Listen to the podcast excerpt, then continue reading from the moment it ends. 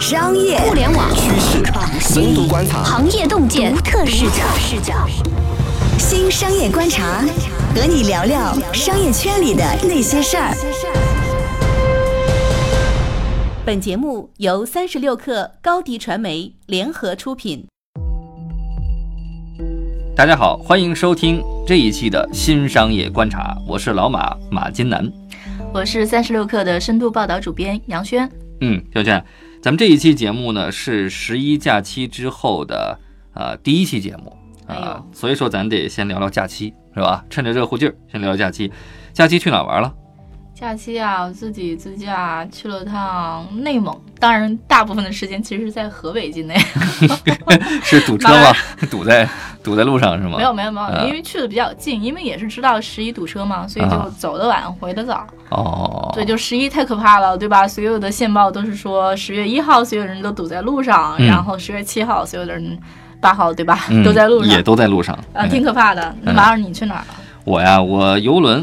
啊，去一趟这个日本，但基本上是在海上度过的。其实啊，跟你感受差不多，因为游轮人上比较人也比较多，吃饭就跟打架一样，对吧？要抢，然后里面有演出，也是要抢位置，对，所以感觉呢是跟很多人自驾出去玩啊，或者去很多热门景点的时候那种感受是一样的，人山人海。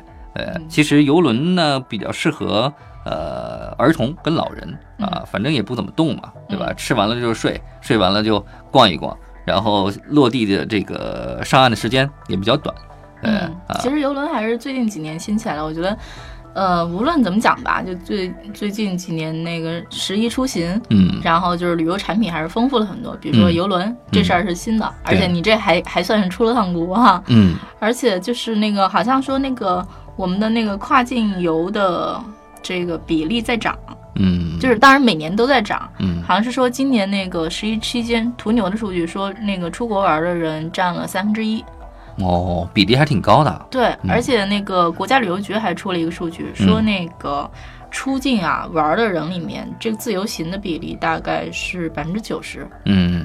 嗯，这个也比较符合这个自由行这些年逐步的这种增长这种态势。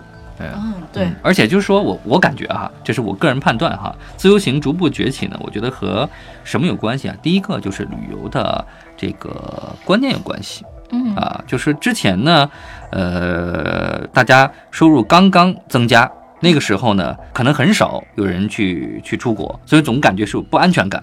哎呀，我总得跟个团啊，是不是才安全？慢慢的，大家呢，这个见多识广了，钱也多了。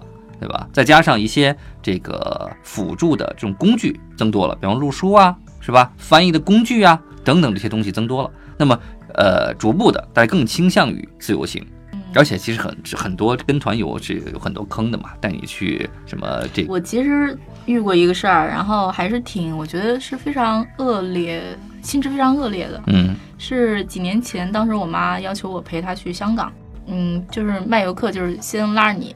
那个玩个一天两天的，然后第三天就要进店去那个消费。嗯，啊，那个超级恐怖，我觉得很像黑社会的。哦，嗯，就是他他是这样，他是那个把你弄进一个，就是就那个商店就进去是一个长长的通道。嗯，通道两边呢就是站着人，就是就像有那个保安一样，就是站那通道边上，你进去是一个特窄通道。嗯，进去之后就是它是没有窗子的。嗯，然后它是一个金店。就是，当然在进去之前，那个导游已经先做了铺垫了，说这个金非常非常好，怎么怎么样。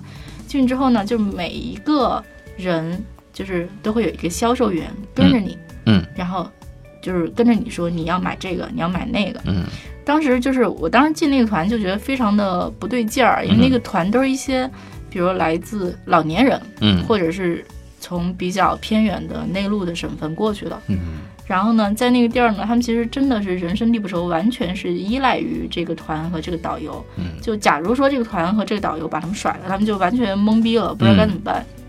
所以就是说，这个导游是非常有威慑力的。嗯，然后当时这个导游就跟所有的人说：“你们如果今天不买东西，我们肯定是出不去的。”就一定要买。嗯，我当时看了看他们那个价钱，就卖金哈，我查了一下那个市价是怎么样，大概反正比市价要贵很多，百分之五十一倍以上，就是肯定是一个暴利产品。嗯，然后呢，就是就是当然就是所有人都看那个情况，其实都知道说这东西买肯定是不合适的。嗯但老年人们特别害怕。然后呢，我说我就问那导游说还有什么选择？就是你们这算是控制人身自由吗？他们嗯说我这可不是控制你人身自由，嗯说你这个你要是不买你就脱团。嗯我说这有什么难的？脱团对吗？嗯然后说那行行行，走走走。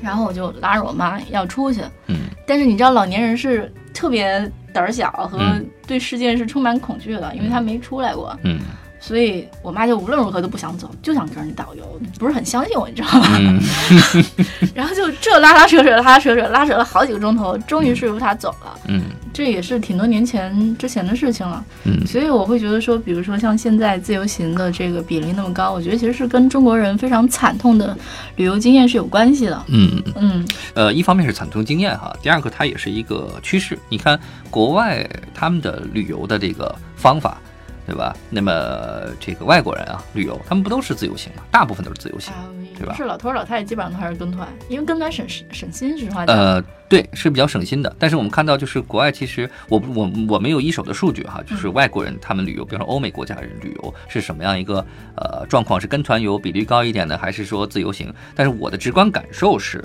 自由行会。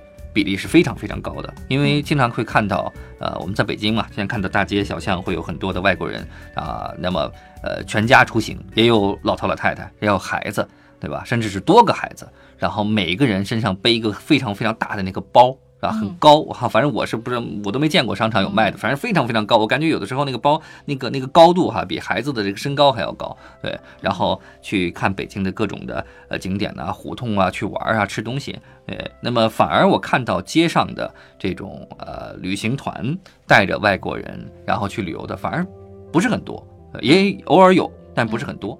我觉得旅游这事儿吧，其实大家某种程度上也不是为了看风景，嗯，当然看风景是一方面，另一方面也是跟人换个心情是吧？嗯比如说你出去跟人玩儿，你是有互动的，嗯然后你可能在异地你会亲身经历一些意想之外的、意料之外的状况，嗯。这个其实也挺有意思的。你是说艳遇吗？在 异地经意料之外的这个状况。马老师，你这人怎么这样？反正呢，我觉得呢，呃，我是真的是很期待未来科技的发展。就是我我现在有点懒，我变得有点懒啊，就我不愿意去跟大家去挤着去时间去去逛。然后真有一天科技到来了，它能够还原真实的场景，就是此时此刻，比方说在某个海滩上发生什么事情，我能第一时间能看到，戴着眼镜能看到，然后海风能够同步的吹过来，是吧？然后那个温度也是同样的，等等等等，我觉得反而也挺好的，对我来说哈。是挺好，但是人生难道不就不就应该去经历吗？嗯你跟你去跟人交谈、打交道，你跟当地人的互动，就这东西你肯定都是坐在家里戴眼镜儿，可能不太好那么实这现这。个是我们的经验之谈嘛，就觉得好像呃是这样的，但是如果真有一天科技发展到那个地步，我觉得也不好说，不好说。不好说，真的不好说。对嗯啊，它可以呃百分之九十以上去还原那个场景的话，那个时候其实也是一种很好的体验。但我觉得这些其实，当然都这些都是非常个人化的感受。但嗯事实上，就是十一其实还真的是一个非常大的商机吧，或者商业机会。我觉得其实嗯对整体的旅游行业来讲都是这么回事儿。嗯嗯、那个其实十一期间出了一个事情，就是有一个艺人叫韩雪，当然我之前也不知道她是谁啊。然后在、啊，我知道，是吧？还是很漂亮。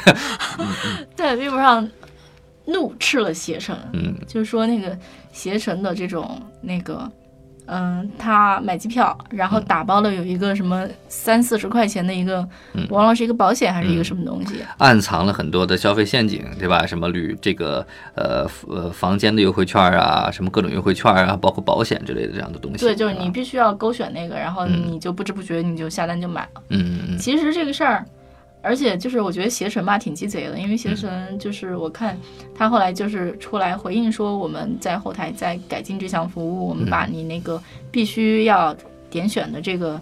嗯，嗯取消啦，嗯不是默认勾选，但是有人会进去之后会发现说，哦，它只是有某一个项取消了，不是全都取消了。嗯以及这个事情其实今年四月的时候发生过一次，嗯，其实这个事儿好久了，我觉得之前用携程就遇到过这些问题啊。对，而且其实今年四月的时候也出过一起风波，嗯就是完全一模一样，就是因为这种事情。嗯然后呢，也是一个就是有一个用户，然后出来说这个事儿，然后这篇文章然后广为流传。嗯嗯，我记得当时三十六氪也写了这个报道，所以我我有印象。我印象中携程的人还跑过来找了我们，嗯说说我们对这事儿是会改进的，我们后台会处理这个事情。嗯，但是你想，四月现在十月，半年过去了，而且你会发现，呃，只有当呃它某一个企业在这行业里面，它处于一个相对垄断的状态的时候，它才会去敢，然后。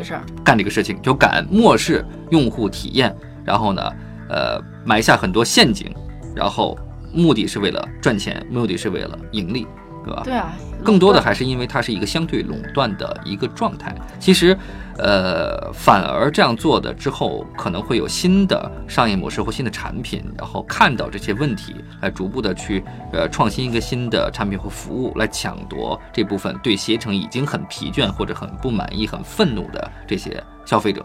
嗯我觉得早晚会出现。其实，在机票这个领域里面，我觉得其实可能有点困难，因为，嗯、机票这个东西，你想，国有的也就那么几大航空公司，然后几大航空公司，他们其实是要求说，那个携程你是按照我的官网价嗯。去销售的，嗯。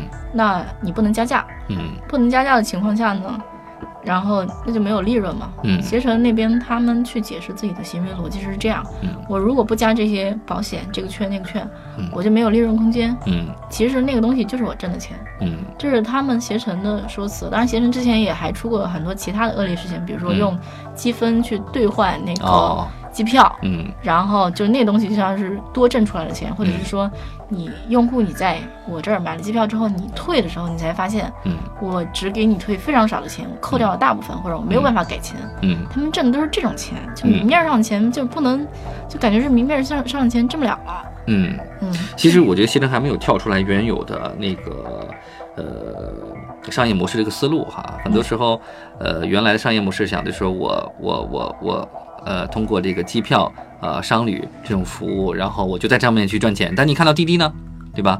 我我提供了打车的这个服务，打出租车的服务，但是我没有在打出租车这上面去赚钱，我给你提供了更加增值的服务，对吧？比如说快车，对吧？这个顺风车，这是两回逻辑啊。我觉得其实还是因为说这个竞争力的关系，就携程卖机票上游太集中了，就那么几家，一只手能数得过来。嗯然后，但是打车市场上，然后你的那种各种快车，我觉得如果不是因为出租车是一个国有的，然后发牌照的这么一个东西，嗯不然的话，那个滴滴肯定也有胆儿跟出租车收钱。嗯然后呢，就是因为它这个平台上就是所有的车辆，就是单个儿单个儿，实在是太多了。嗯我作为平台，我的议价能力是非常强的，这是一个经典的竞争的理论。嗯，然后，那我就是有本事跟你收百分之二几，所以滴滴是一个很挣钱的企业。嗯携程有点儿跟什么国航，那个什么收百分之二十几吗？嗯不敢。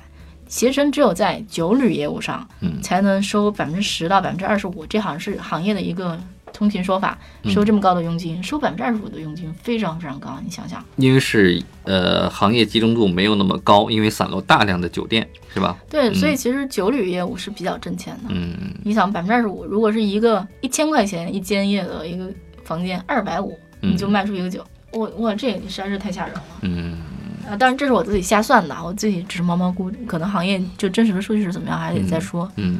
那既然携程这么不得人心哈，或者说在很多用户眼里不得人心，那么有没有新的企业可能会颠覆它这种商业模式？呃，颠覆我觉得可能其实也有点儿难，就是现在行业里面不就是携程加上美团酒旅，嗯。然后加上那个嗯、呃飞猪，嗯，其实大概其实也就是啊这些，嗯。对，大概其实也就这么三家，嗯，因为其实那个像嗯、去哪儿其实已经是携程的了，对，然后除此之外，其实就是那种比如说像 Airbnb、嗯。途家、小猪短租就这样的公司。嗯，这是一个相对细分的一个领域了啊，对。只是住嘛，嗯，对，因为住这个领域还是比较能挣钱，嗯。而且我觉得住这个领域有非常大的差异化。像这次我去内蒙，因为我们都是随便就是随便开开，然后开了一个什么，比如现成儿，然后住一住，嗯我就会发现说，嗯，携程上可能它在那个地方，它可能就只有一瓶四五家酒店嗯就完了，而且全部显示说已经预订完了。嗯都是满满房的状态。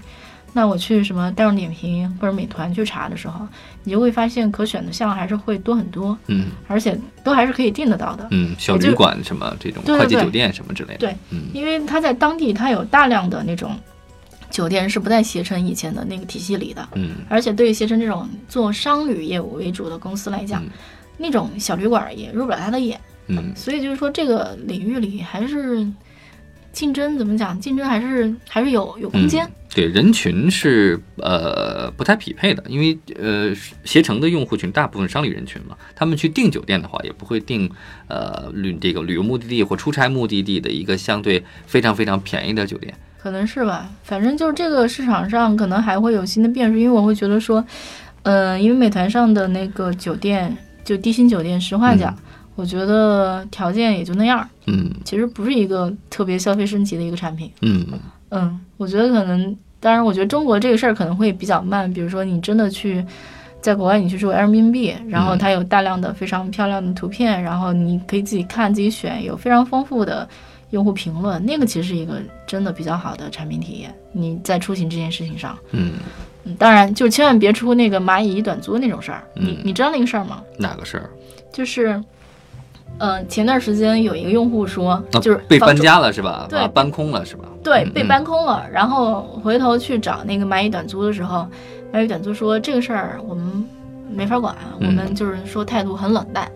然后呢，去找警察，警察说，哎，你们短租你们不合法的，嗯。这处于灰色地带，所以那个房主就很恼火嘛，嗯。然后很愤怒的，然后写了一个帖子，嗯。就大概是这样。所以就是说，反正这行业还。就是就是漏洞还非常多，因为之前 Airbnb 在海外也出过类似的事情，嗯。也是就是比如说那个住的人把那个房主的房子给糟蹋了，嗯。然后或者出出什么事儿，然后最开始他的那个 Airbnb 的创始人是很固执的，说这事儿我们不道歉，这事儿跟我们没关系。